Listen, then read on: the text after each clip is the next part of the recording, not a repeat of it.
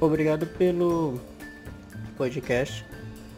E para mim é uma parte muito interessante ouvir de um médico sobre um mal que assola várias pessoas no mundo de hoje. Muito obrigado. Continue fazendo esse tipo de podcast com esses temas de uma visão tanto clínica como também pessoal. Muito obrigado. Esse foi o áudio do ouvinte Hugo Richard. Ele foi lá no Anchor através do link que tem no perfil do podcast e gravou uma mensagem de voz. Agradeço muito pelas suas belas palavras, meu amigo, e pode ter certeza, continuaremos com esse trabalho, porque o foco é para você ouvinte. Queremos levar saúde de uma forma fácil e muito bem explicada, mas sem tratá-los como pessoas incapazes de compreender. Nosso carinho por vocês é enorme. E se você ficou com vontade de também mandar uma mensagem para a gente, caro ouvinte, vai lá no perfil Digressão Podcast no Twitter, sem acento. O primeiro link que tem o um microfone, manda uma mensagem para a gente, 20 a 30 segundos, e você pode aparecer aqui no começo do episódio. Abraço!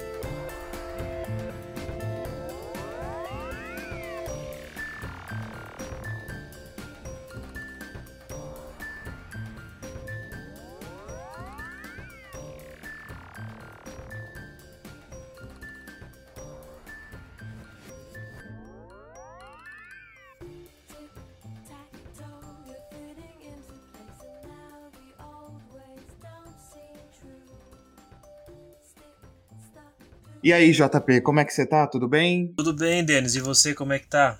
Tudo bem, graças a Deus, tudo ótimo, seguindo aí na pandemia, evitando não pegar o coronavírus, né?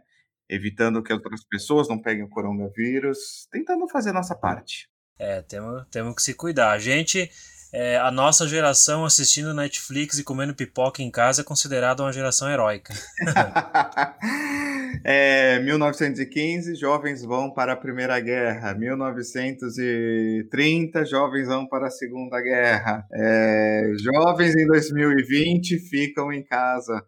Não, mas na verdade a gente faz piada, mas é uma situação caótica igual a de uma guerra, né? Na verdade, em muitos países foi declarado estado de guerra. O... E a gente tem que pensar que, em termos de pandemia, é a nossa peste negra, é a peste negra do século XXI. Realmente. E é uma coisa que muitas pessoas, até as gerações mais novas, nunca viram uma situação de pandemia. E esse negócio meio que se concretizou, porque quando falava em epidemia, já se lembrava, ah, peste negra, morreu uma cacetada de gente. E olha agora o que está acontecendo, né? Então, é uma situação preocupante, sim. E outra coisa que a gente tem que pensar também é que passamos uma fase muito confortável em que é fácil a gente conseguir saúde relativamente. Não vamos falar em questões sociais e econômicas. Vamos falar em termos gerais. Hoje o acesso à saúde é fácil. Você tem que enfrentar fila? Sim. Você tem que enfrentar, às vezes, é, falta de horário para você conseguir atendimento na hora? Sim. Depende de ter dinheiro? Sim. Como em toda a história do mundo. O problema é que nós nos tornamos acomodados e paramos de tomar certos cuidados. Qual foi a última vez que você lavou a mão direito antes da pandemia? Verdade. E, e às vezes a gente vê também muitas pessoas que reclamam Principalmente aí no nosso Brasilzão, né? Eu vi um vídeo de um cara que eu fiquei perplexo, velho. Ele disse que é, ele não gostava de chegar nos lugares e passar álcool em gel. Ele não gostava de usar máscara. Pensava, meu Deus, esse cara não gosta de hábitos primitivos de higiene, uma coisa que deveria ser obrigação você ter os requisitos mínimos de, de, de, higiene. Se você, que nem no Japão, por exemplo, se você tá gripado, você coloca uma máscara, porque você não quer transmitir gripe pro seu próximo. E aqui no Brasil é essa bagunça, né, cara? E eles parecem que não estão nem aí, tão incomodados. Aí, ah, eu não quero, eu não quero passar álcool em gel. Mas chega em casa, vai no banheiro, sai do banheiro, nem a mão lava. É, não quero ser convidado para almoço na casa desse cidadão. Isso eu posso te garantir. Eu também não. Lembrando, né? Esse é o podcast digressão. Falamos de saúde, entretenimento, de uma forma leve, ou pelo menos tentamos, né? Tenho aqui a presença do JP comigo, eu sou Denis Wellington. Lembrando que a gente tem redes sociais. Temos o Digressão Podcast sem acento no Twitter, arroba Digressão Podcast. Dentro do perfil do Twitter, você tem um link com microfone para mandar uma mensagem de áudio para a gente via Anchor. E o segundo link é para você fazer uma pergunta anônima no Curious Cat. Você tem uma dúvida de saúde, você quer esclarecer alguma coisa da sua própria saúde, da saúde de um parente, de um amigo, você quer discutir um resultado de exame e perguntar, nossa, mas o que isso significa? Manda para a gente e a gente vai esclarecer as suas dúvidas. Temos também o nosso e-mail, digressãopodcast.gmail.com, sem acento. digressãopodcast.gmail.com gmail.com. Mesma coisa, manda feedback, manda notícia, manda dúvida e a gente vai esclarecer para vocês. E eu queria dizer para você que, sem ter feedback ainda diretamente por essas redes sociais, eu já vi que está aumentando aí devagarzinho a expansão da propagação do podcast. Tinha aí oito pessoas ouvindo e agora já temos 16. Nossa, bastante, dobrou? É, dobrou com o episódio, foi só com a sua entrada já dobrou. Nossa, que bom, que bom. A, a ideia é, vamos tornar isso um podcast para poder falar de saúde de uma forma leve. E também é muito bom que as pessoas interajam, que mandem perguntas, que mandem sugestões pro podcast também poder fluir, né? Nessas perguntas podem surgir novos temas pra gente discutir, pode surgir novas ideias para que a gente possa mudar, né? Então, o feedback é importante, o feedback, a interação com as pessoas é muito importante. E é uma conversa médico-paciente, né? Exatamente. Falamos em redes sociais e a sua? Eu tenho meu Instagram, arroba joão.na.real, tudo junto sem acento. Tenho meu Twitter, arroba João Paulo Garcia 9, tudo junto sem acento. E o pessoal quiser seguir lá, mandar uma mensagem, tamo junto aí, pra, vamos conversar. Maravilha, maravilha. Então vamos começar. O que, que você trouxe para o nosso consultório hoje, para nossa mesa de exames? Ah, sim, doutor. Eu andei assistindo aí uns seriados aí, que tem os seriados médicos, né? Tem o Dr. House e tal, só que tem os que se destacam, que um deles é o tal do Grey's Anatomy, né? Eu assisti de livre e espontânea força, porque minha esposa adorava, e daí eu comecei a assistir com ela. Cara, eu comecei a gostar pela parte dos termos médicos, cirurgia, ter essa oportunidade de conversar com um médico na vida real para esclarecer se o que se passa no universo Grey's Anatomy tem sim uma conexão forte com a medicina ou se é apenas uma dramaturgia ou uma encheção de linguiça. Sim, entendo. A gente pode discutir isso sim, vamos ver. Mas lembrando que, primeiro, nunca assisti Grey's Anatomy. Segundo, que é só uma novela, né? A verdade é essa. A gente chama de seriado, mas conceito de seriado no Brasil é relativamente recente. É, no final das contas, é o equivalente a uma novela. E daí tem alguns pontos que eu destaquei, daí eu gostaria de citar, né? Ponto por ponto para a gente discutir, né? Discutir separadamente cada um. Entendi. Uma questão é da mortalidade dos pacientes. No universo Grey's Anatomy, cara, tem episódio que morre gente pra caramba. E às vezes por influenciado pela, pela má fase de um médico, pela má fase do hospital, enfim, acaba morrendo pessoas, tem uma mortalidade ali. Então eu gostaria de saber, se na vida real essa taxa de mortalidade depende muito da instituição, tratamento, como é que funciona esse negócio? Se isso condiz ou não? Veja bem, vamos falar em termos de Brasil. Lembrando que a série se passa nos Estados Unidos, então as políticas de saúde e as estatísticas são diferentes das nossas, tá? O que acontece é o seguinte: uma instituição tem a sua estatística de mortalidade com quem morreu, do que morreu, por que morreu, relacionando mortes que ocorreram em pronto atendimento, enfermaria, em cirurgia e mortes que ficaram sem esclarecimento e vão para o processo de autópsia. Nesse processo é feita a estatística, tem um setor do hospital próprio e ele vai ter uma curva que pode ou não se assemelhar à curva nacional. E aí entram duas questões. Primeiro, o tamanho do país. Se a gente considera um país pequeno, do tamanho do estado de São Paulo, é mais fácil que uma cidade no norte do país se assemelhe a uma no centro-oeste, que é semelhante a uma do sul porque o país é pequeno, então tem pouca variabilidade socioeconômica, climática, é, epidemiológica.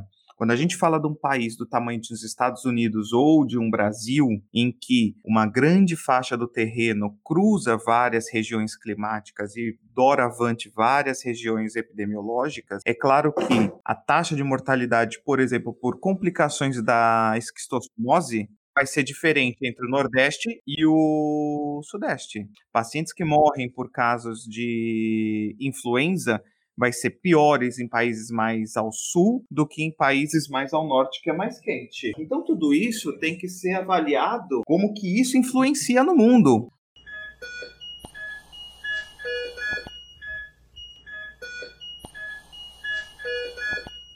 A segunda coisa é que tem que ver qual que é o nível de atuação desse hospital. Se esse hospital é um hospital de referência, se é um hospital acadêmico, se é só um pronto atendimento.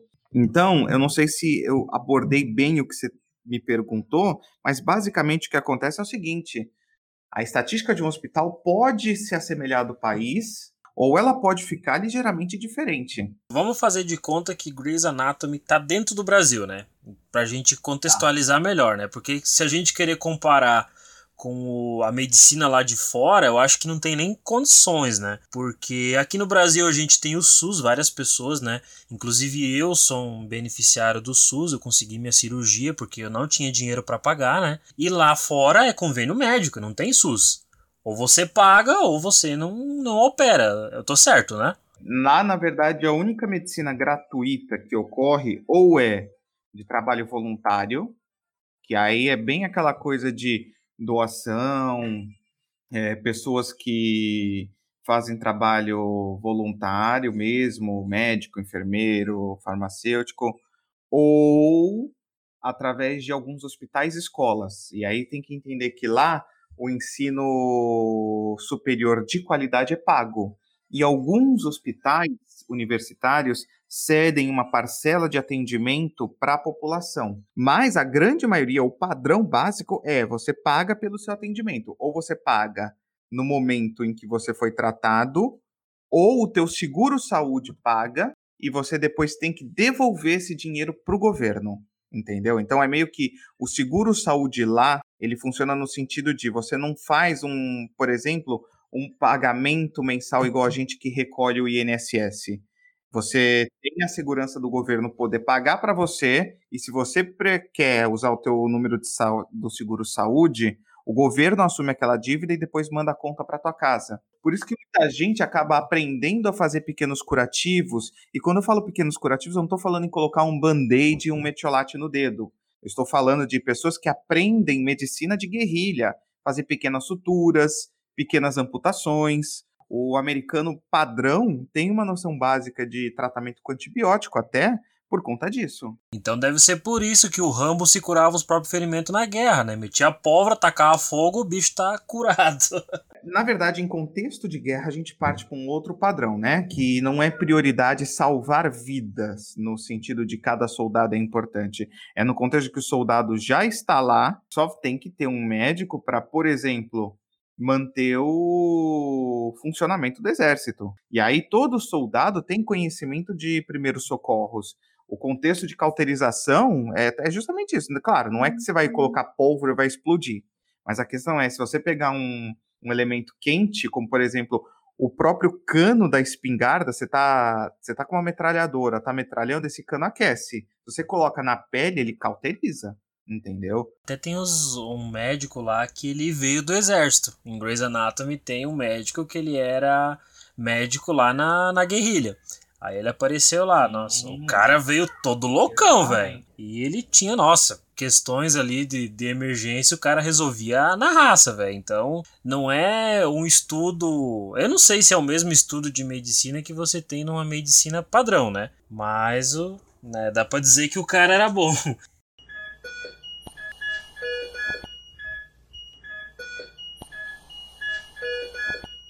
posso continuar fazendo outro ponto agora, né? Sim, sim. Só, só vamos fazer aqui uma curiosidade. Por que, que a série chama Grey's Anatomy? Você foi atrás? É a anatomia de Grey, porque a série ela gira em torno de uma protagonista, né, que é a Meredith Grey. E uhum. ela é uma ela é uma estudante que se formou médica e tal. E o hospital lá, o Seattle Grace, é, foi dado o nome em homenagem à mãe dela, que era uma grande médica. Daí, depois ela acabou entrando também na, na medicina e a série gira em torno dela, né? Sim, mas aí o, o, que eu tô te perguntando é, você sabe por que, que foi escolhido esse nome? Ah, não, aí não. Gray, Meredith Gray, com E, que seria a anatomia de Gray, faz um trocadilho com um outro Gray's Anatomy, escrito com A, que é um livro clássico de anatomia. Henry Gray foi um anatomista que fez um que hoje é a referência mundial para todo atlas de anatomia. E aí ele tem esse trocadilho, né? Troca o A pelo E e conta a história de uma médica que vive à sombra da mãe, que é quem nomeou o hospital. Ah, entendi. Nossa, muito interessante. Eu não, não fazia ideia mesmo.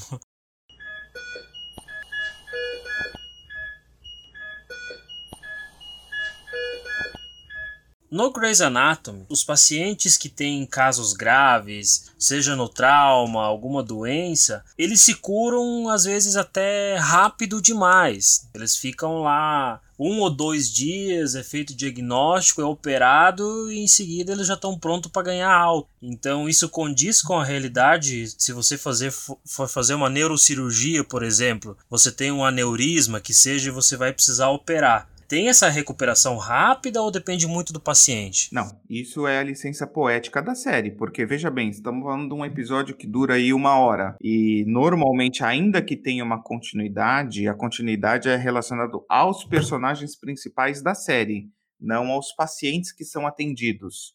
A não ser que um dos personagens principais vire o paciente. E aí você pode reparar que, por exemplo, vamos dizer que o co-protagonista tem um problema e ele tem que ser tratado pela protagonista. E aí mostra metade da temporada com ele doente. Tem uma personagem assim que ela tem câncer. E também são vários Sim. e vários e vários episódios até né, começar a se curar. Aí, em comparação, um paciente que aparece como um figurante que tem a mesma doença se cura naquele próprio episódio. Então é a licença poética. É como se transcorresse vários dias, vários meses sem você perceber, entendeu? Não sei qual é a estrutura narrativa da série, mas o que, que acontece? Não é o paciente que dita a sua recuperação, é a estatística médica com relação àquela doença. Só para você ter uma ideia, teve uma notícia essa semana que passou do rapaz que fez uma cirurgia de septo, desvio de septo nasal. O que, que acontece? O desvio de septo, as pessoas pensam, é uma cirurgia simples? É, mas mexe num local muito delicado, um local muito irrigado e um local que responde muito a alterações pressóricas. O repouso físico absoluto é necessário. Ah, mas o que absoluto? Ah, mas não, absoluto. Você está entendendo, amigo? Você vai ficar deitado numa cama com gelo no rosto e você só vai sair da sua cama para usar o toalete para tomar banho. E ainda assim, se puder tomar banho sentado, você vai tomar banho sentado. E aí o maluco resolveu praticar o alto amor, mesmo estando com recomendação de nem atividade sexual, porque a atividade sexual aumenta muito a pressão sanguínea, acelera o coração. O maluco teve o rompimento de uma artéria importante no plexo vascular nasal e começou a sangrar até o ponto que entrou em choque. Ele só conseguiu ter tempo de se limpar e chamar o pai que estava dormindo. Nossa, que negócio sinistro, né, cara? Inclusive eu tenho um amigo meu que fez essa cirurgia de desvio de septo. E também ele falou que ficou de molho aí alguns dias sem poder se mexer, às vezes até na, de cama, sem fazer muito movimento que exige força, né? Eu, na verdade, eu fiz também. Eu fiz é, desvio de septo com turbilhonectomia, que é o quê? A turbilhonectomia é quando o paciente, além de ter o septo desviado, ele tem a concha nasal bolhosa. O osso da concha nasal, ele começa a crescer e fica com um aspecto esponjoso, cheio de ar e pode obstruir a respiração. Então você faz uma turbilionectomia para destruir essa concha. Aí depois que eu tinha feito essa cirurgia e tinha feito relativamente recente, era 2007 que eu fiz a cirurgia. Quando foi 2014, tinha nascido minha primeira filha e eu estava cansado de tanto plantão e a minha esposa no hospital com a menina, esperando alta. Correguei na porta do serviço e fiz o quê? Quebrei o nariz. Ou seja, arrumei o nariz e quebrei o nariz. E aí depois, em 2015, no mesmo ano, 2014 que ela nasceu, eu fiz a, o avanço da mandíbula. Eu fiz a ortognática com o avanço da mandíbula para corrigir a apneia do sono. E, cara, eu vou te falar, o pós-operatório não é tão complicado, tá? Eu não tive tantas dores como muita gente fica com medo ou diz que tem. Agora, é extremamente limitante, me dava agonia, porque é repouso absoluto mesmo. Então, em parte, eu entendo a angústia do menino, um, um, adolescente, sabe, na flor da juventude. Só que a questão é a seguinte: ele escolheu fazer o procedimento, ele tem que arcar com as consequências. E é uma situação horrorosa. Se você tiver com o intestino um pouco mais preso e fizer força, vai estourar uma veia, uma artéria e vai sangrar. Nossa, o negócio é tenso mesmo, hein? Tipo, é um, é um, um procedimento considerado simples, mas, né, tem os pós e o contra, né? Então, no caso, o contra seria, né, que fica muito sensível, né, a, a região operada, né? Sim, sim.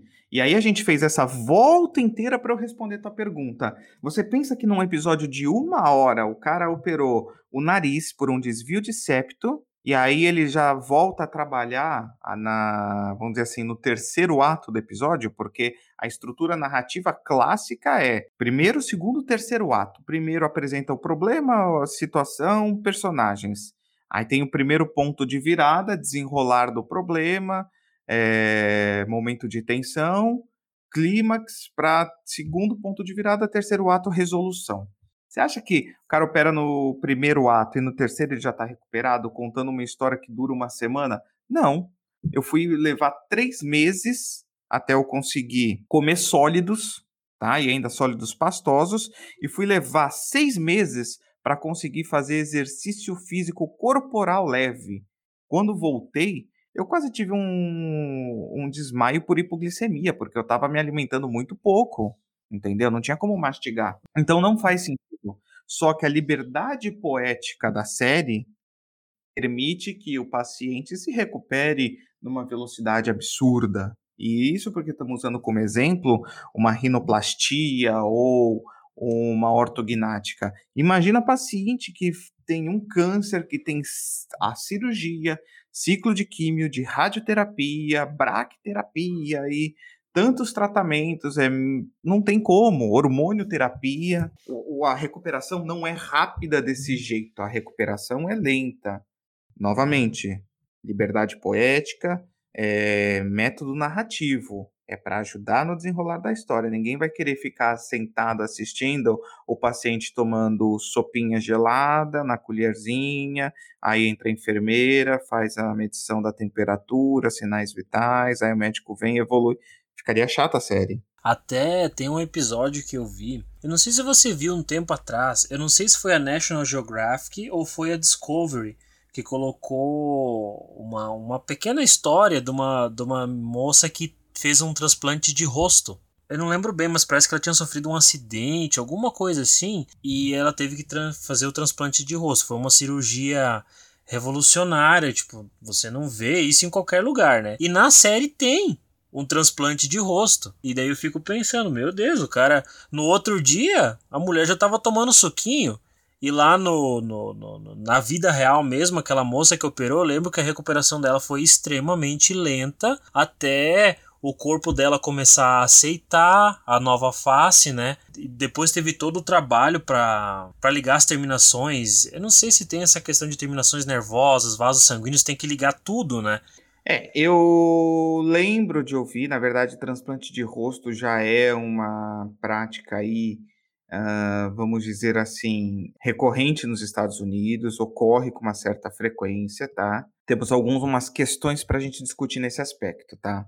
Primeiro, lembrar que transplante de rosto não é que nem aquele filme horroroso do Nicolas Cage com John Travolta em que um fica com o rosto do outro, tá? Não é assim que funciona. É, não é que nem trocar uma calota de carro, né? Não é, não é, tá? Porque o que, que é a estrutura do rosto? A estrutura do rosto não é a pele que cobre teu rosto. A estrutura do seu rosto é o seu arcabouço do crânio, é a sua face montada pelo seu crânio e cartilagens, a musculatura e o tecido adiposo. A pele é só uma cobertura. Então você não acha que você vai tirar o rosto de uma pessoa e quando transplantar em você, você vai ter o rosto dessa pessoa. Não, você vai ter o seu rosto com algumas cicatrizes. A parte de conectar vasos, entenda o seguinte: é, você não vai ligar pequeno vaso por pequeno vaso, porque estamos falando de capilares do tamanho de fios de cabelo para menores. Terminação nervosa, às vezes você consegue recuperar, entendeu? E isso vai depender da capacidade do corpo do receptor da, da doação conseguir gerar novas terminações nervosas. Não se reconecta nada de terminação nervosa. Na verdade, vão ser geradas novas terminações nervosas e ainda assim algum grau de parestesia, que é a perda de sensibilidade, vai ocorrer.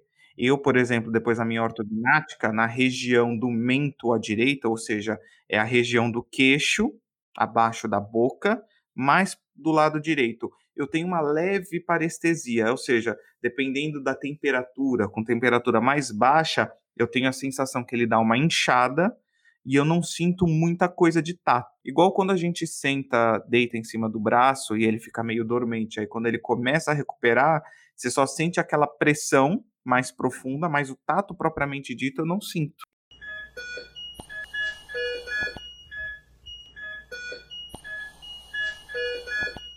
Então, não faz sentido ela fazer uma cirurgia de grande porte como um transplante de pele, e pele é um órgão, tá? É um tecido, é um órgão, é o maior órgão do nosso corpo. E você conseguir tomar um suco logo em seguida. A não ser que seja, por exemplo, por um canudo, porque é, tem a questão de que se a musculatura estiver se mexendo, ela vai repuxar todos os pontos da cirurgia que estão ligando a pele. Uhum. Era por um canudinho mesmo. É, então. Porque qualquer movimento da musculatura do rosto vai causar tensão nos pontos de sutura. E aí poderia soltar essa pele. Ia ficar aquela coisa de ter o que a gente chama de deiscência da sutura, ou seja, os pontos iam abrir e ia ter que ou ressuturar ou deixar fechar espontaneamente. Só que fechando espontaneamente vai fazer uma cicatriz feia, que é o queloide. Ou pode criar infecção e o paciente perder pele e tecido muscular e causar um dano maior.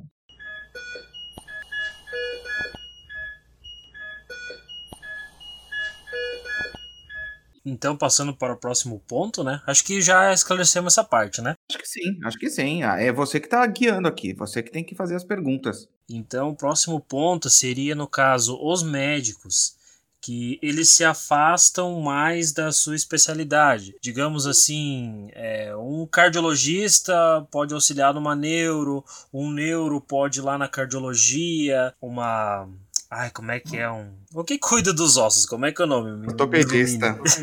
Isso, um ortopedista pode ir numa numa outra cirurgia que não é a sua especialidade. Tem esse afastamento dos médicos ou cada um atua na sua especialidade? Claro que tem cirurgias ali que às vezes uma pessoa passou por um trauma muito grande, digamos um acidente, que tem um ortopedista, um cardio e um neuro trabalhando na mesma cirurgia, né? Então isso, digamos, seria um caso isolado. Mas digamos que um neurocirurgião possa sair daqui para auxiliar numa, numa cirurgia de cardiologia. Tá, aí você cria uma questão ainda mais complexa. Vamos começar de novo puxando aquela primeira carta da primeira pergunta. É uma série que ocorre num ambiente americano. Então, o método de ensino e o método de organização trabalhista é diferente do brasileiro. Mas existem, existem certos pontos que são muito bem fixos e fundamentados. O médico ele se especializou em cardiologia, ele é cardiologista. Se ele tentar se envolver num procedimento específico de neurocirurgia, ele está cometendo uma imperícia. Por quê? Porque ele não é capacitado tecnicamente, cientificamente, para atuar especificamente na neurocirurgia. Existem certas habilidades que são básicas e inerentes a todo médico. Por exemplo, todo médico tem a priori o conhecimento de sutura. Então, em teoria, todo médico pode fazer uma sutura na pele. Em teoria, todo médico pode fazer um parto normal. Em teoria, todo médico consegue fazer uma intubação no paciente que está parando porque são conhecimentos que são adquiridos durante o uhum. internato. Agora, conhecimentos específicos, isso muito no House a gente vê que o House ele é nefrologista e aí ele acaba entrando na cirurgia e aí ele faz parto e aí ele faz cirurgia e não é assim que funciona, tá? O que pode acontecer é um neurologista, um, vamos dizer, um, um neurovascular, é, é o cirurgião neurovascular ele é um especialista vascular sem, subespecializado nas artérias e veias do sistema nervoso. E aí, como ele está habilitado a trabalhar com artérias de pequeno calibre, é, veias de pequeno calibre, ele pode dar uma consultoria ou participar como um segundo cirurgião numa cirurgia, por exemplo, cardíaca. Mas isso é uma atitude que é muito contraditória porque da mesma forma, o cirurgião cardiovascular, ele também é habilitado a lidar com artérias e veias de pequeno calibre. Então, na prática real, esse tipo de conduta não acontece. Porque se acontecer, está sendo cometida imperícia e imprudência. No caso, a série, novamente, é um recurso poético, uma liberdade de storytelling, uma liberdade narrativa para reduzir a quantidade de personagens. Porque pensa, se fosse ter um personagem recorrente para cada especialidade, quantos personagens teriam a série? E estamos falando de uma série que tem aqui o quê? 16 temporadas? 17? Acho que tem 15 ou 16, alguma coisa assim. Eu tô na sexta ainda. Aí você pensa, tudo bem, um ortopedista, um ortopedista muito bem capacitado e subespecializado em cirurgia de mão, ele conhece muito de microcirurgia, mas microcirurgia arterial, venosa e neurológica relativo à mão. A, a, todo o arcabouço de conhecimento dele foi subespecializado para a anatomia da mão. Aí chamam ele para participar de um transplante de fígado. Faz sentido. Você vai chamar o eletricista para fazer o reboco da sua casa? pois é. Ele pode até fazer, mas que vai ficar bom ninguém garante. exatamente, exatamente. Entendeu? Então, existe essa questão de que tudo na série vai sempre ser puxada a cartada da licença poética para qualquer situação. Então é por isso que um médico de uma especialidade ele aparece atuando em outra. Clinicamente até poderia, por exemplo, no âmbito de pronto-socorro. Qualquer especialidade atende clinicamente ou faz pequenos procedimentos, mas não necessariamente ela vai atuar em todas as áreas. Por exemplo, se chegar uma mulher em trabalho de parto e eu perceber pelo exame que tem complicações à vida dela e ou do feto, aí eu já tenho que mandar para um ginecologista obstetra. Por quê? Isso pode virar uma cesariana e eu não tenho habilidade para fazer uma cesariana. Até conheço os passos técnicos, só que se eu fizer alguma, algum erro, esquecer alguma coisa, vai custar a vida de um ou dos dois. E aí eu cometi uma imprudência.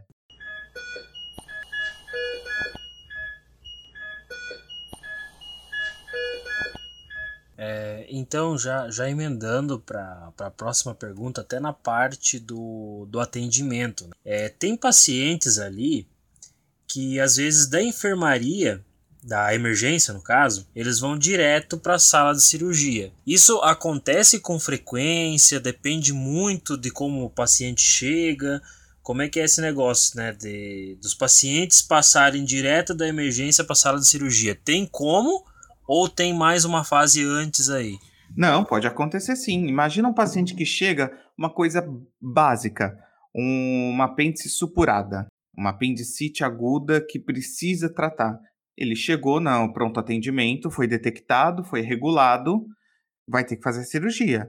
O que vai delimitar o tempo em que ele vai transitar do pronto atendimento para a cirurgia a, disponibilidade de centro cirúrgico e de profissional. Então, existem situações em que sim, o paciente passa direto do pronto atendimento para a cirurgia. O que envolve muito é essa questão burocrática de disponibilidade de leito, disponibilidade de sala cirúrgica, disponibilidade de profissional. E aí eu vou falar uma coisa para você e para o público. O grande problema não é o número de profissional ou de sala cirúrgica, tá? Claro, isso depende de cada realidade. A realidade a qual eu estou inserido aqui na minha região. Existe uma disponibilidade boa de sala cirúrgica. O que não tem é uma disponibilidade boa de leito de CTI pós-operatório e leito de recuperação. E aí esse é o grande problema, porque você não opera a pessoa e larga ela num corredor ou numa enfermaria comum. Tem que ter uma estrutura com, às vezes, com respirador, com suporte de medicação, com suporte de carrinho de parada, se for o caso, de monitoração mais próxima. Então, o grande problema não é a cirurgia em si, mas é o pós-operatório imediato. Mas pode sim, tranquilamente, o paciente chegou seja cesárea, seja apendicite, seja colecistite, que é a inflamação da vesícula biliar, pode ser uma artéria. Imagina, o cara chegou com uma artéria rompida, um aneurisma. Vai deixar ele numa enfermaria esperando e vai programar? E nesse meio tempo ele morreu nas primeiras horas. Aí complica, né? Sim. Já, já passando para a parte da, da conclusão também das minhas dúvidas, de, de, de, de repente no decorrer que eu possa assistir, possam surgir novas dúvidas, porque tem muita temporada ainda para mim assistir, né? É, só para esclarecer um pouquinho, até para mim relembrar, e pro pessoal do podcast, qual é a sua especialidade? Eu sou patologista cirúrgico e citopatologista. É a especialidade que não tem contato com o paciente, a gente tem contato mais com outras equipes médicas, recebemos as peças de cirurgias e biópsias. Então você foi fazer, por exemplo, uma endoscopia, tirou uma lesão de pele, é, fez uma cirurgia de retirada de fígado, a peça vai para o patologista e o patologista faz a análise para dar um diagnóstico. Por exemplo, eu vejo muito a área de cirurgia de cabeça e pescoço. O que, que seria isso? É a área que envolve qualquer cirurgia, excetuando a neurocirurgia. Então, é muito comum eu receber peça de laringe de paciente com câncer de laringe. Então eu recebo essa peça com os linfonodos do pescoço e avalio qual era o tamanho da lesão, até onde ela invadiu, quantos linfonodos estão comprometidos, se tem marcador para que sugira infecção concomitante pelo HPV, porque tudo isso vai indicar o pós-operatório e posterior tratamento do paciente se ele vai fazer químio, se ele vai fazer rádio, se ele vai fazer os dois, qual é a chance dele desenvolver uma metástase tardia. Então, esse é o trabalho do patologista. Uma outra parte que o patologista trabalha também é a citologia. Então, por exemplo, você tira um líquido, um raspado, no caso da mulher, a citologia vaginal anual, e o patologista ele avalia na pesquisa de câncer precoce ou outras doenças, mas basicamente é para tentar achar um câncer precocemente, poder minimizar os riscos do tratamento e garantir uma melhor sobrevida. E em último caso, a gente também faz a autópsia de pacientes que morreram de causas não externas. E aí entra uma confusão muito grande. As pessoas sempre consideram isso como um legista. Legista é o profissional médico habilitado em medicina legal em que faz a autópsia de pacientes que morreram de causas externas. O que seriam causas externas? Tiro, enforcamento, envenenamento, acidente com animais peçonhentos, atropelamento, causas não externas. Qualquer causa que seja decorrente de doença ou da própria degeneração do organismo.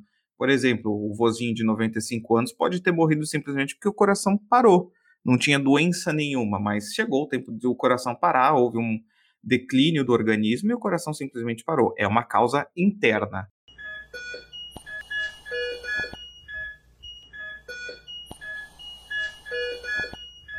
E então, assim, dando pelo seu conhecimento, até pelos teus colegas da, da área lá no hospital onde você trabalha, se alguém chegar para você e falar assim, não, você tá errado porque eu sou formado em Grey's Anatomy, daí o que, que você vai fazer? porque tem gente que fala isso. De tanto assistir Grey's Anatomy, você aparece com, com um cortezinho de gilete no teu dedo, a pessoa quer te fazer uma sutura. Ou você tá passando mal, a pessoa vai falar assim, meu Deus, checa o pulso, é, olha a pupila se tá dilatando, Olha, nossa, é uma série de coisas. Então, assim, tendo em paralelo a vida real com o seriado, dá para chamar Grey's Anatomy de entretenimento para médicos? Ou é mesmo pra gente que é leigo assistir e ficar um pouquinho por dentro? Só que, digamos que a gente faça uma comparação. Quantos por cento tem de medicina e quantos por cento tem de novela em Grey's Anatomy, né?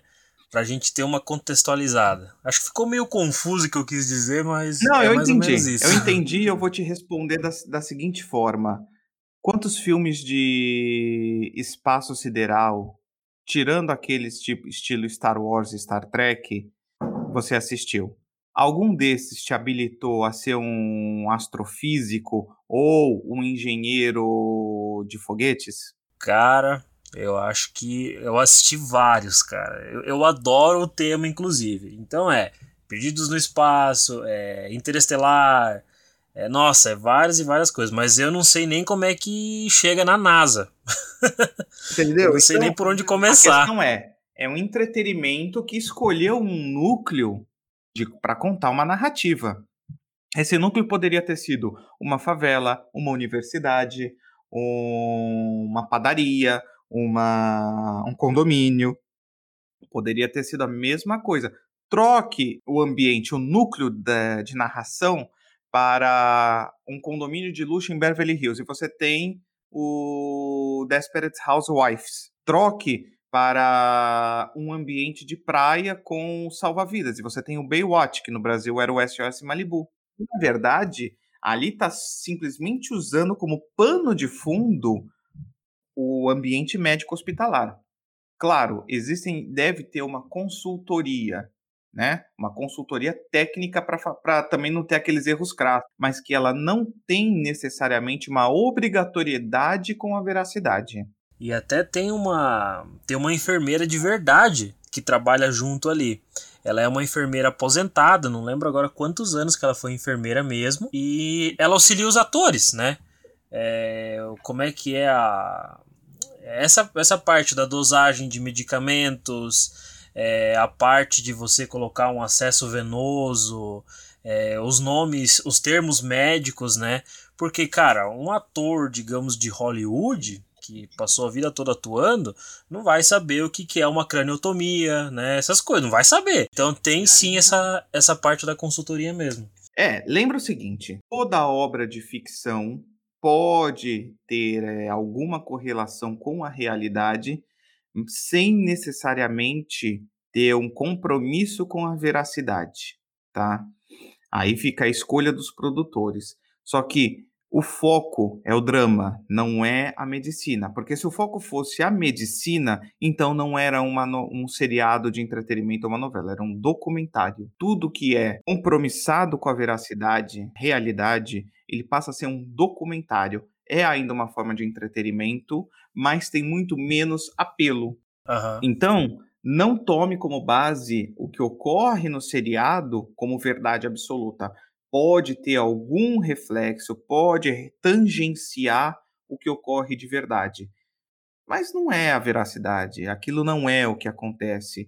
E, e lembrar, amiguinho, se você está usando o teu conhecimento de Grey's Anatomy para querer invalidar ou validar a postura de um profissional da saúde, independente de qual profissional da saúde seja, médico, enfermeiro, farmacêutico, dentista, é, biomédico, não interessa. Amiguinho, antes de mais nada, se alguém chegar para você e falar que o teu serviço não presta porque ele leu num livro de Orson Welles ou viu um vídeo no YouTube do Lucas Neto, pensa se você vai se sentir agraciado ou ofendido. Tá certo, amiguinho?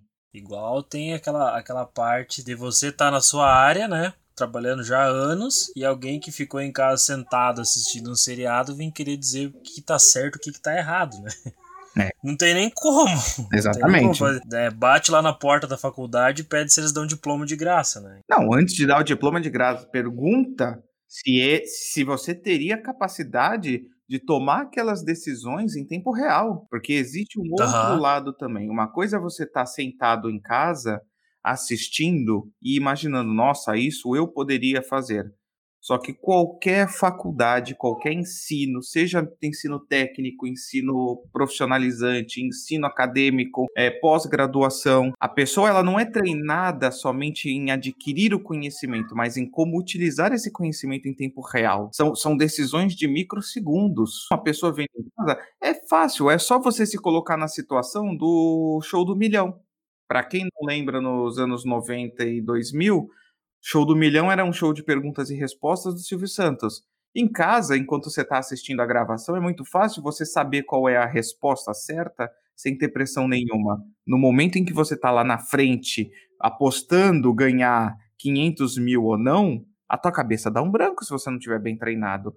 E qualquer profissão, não é só profissão da área de saúde, qualquer profissão, você não foi treinado a responder sob pressão, amiguinho, então fica quietinho, continua vendo sua novelinha e tenta não atrapalhar muito o trabalho de quem tá te ajudando. Exatamente. Até na. dá para colocar até um paralelo com a, com a minha parte, a parte de fotografia. Eu estudei fotografia também por um tempinho já, são anos estudando, né? E muitas vezes as pessoas vê alguém com uma câmera na mão, uma câmera DSLR e fala assim: "Nossa, com uma câmera dessa, até eu tiro foto bonita. Os caras fizeram isso. Eles foram no meio de uma avenida, lá de uma rua movimentada. O cara catou a câmera dele, desregulou lá toda. E daí chegou pra uma, pra uma pessoa lá, ele tava com uma modelo, né?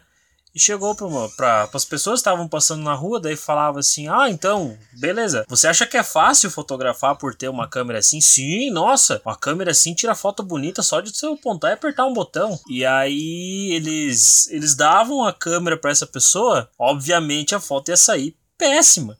A foto ia ser subexposta, ia ficar um negócio tudo preto ou um negócio tudo branco. Não é, é fácil falar. É muito fácil falar e dar palpite. Se você vê um documentário do, do, do, Discovery sobre fotografia, digamos assim, fotografia de animais, paisagem e tal, você vê um cara com uma lente que custa o valor de um carro, numa câmera que custa o valor de dois carros. Aí você pensa, nossa, com uma câmera e uma lente dessa, até eu faço foto bonita da natureza. Aham, vai lá, vai lá, é, fica de pezinho na frente de um leão e vê se dá tempo de você regular a câmera para tirar foto dele. Não tem nem como. Aí dá, se você quiser fazer uma foto do uma endoscopia do leão, dele morder teu torso, você consegue bater uma foto lá da garganta dele e do esôfago. Você fez uma endoscopia. Na hora que o leão colocar essa câmera para fora, daí vai, alguém pega e edita. É, pô, você vai ver, a hora que o, leão tá te devorando, você vai olhar, caramba, o siso dele tá defeituoso, mas. Ai, mas é isso. Tem mais alguma pergunta? Acho que por hoje é só, Denis. É mais ou menos isso que eu observei. Eu também dei uma, uma olhadinha na internet. O pessoal achava, né? Tem a opinião dos, dos profissionais de, de medicina e tal. Mas creio eu que a, que a sua opinião é mais do que suficiente, até pelo fato do nosso podcast girar em torno da medicina e nada melhor do que um médico mesmo para poder explicar, sem a gente estar tá olhando em fóruns mundo afora, né? Verdade, verdade. Eu queria agradecer então você ter trazido esse tema.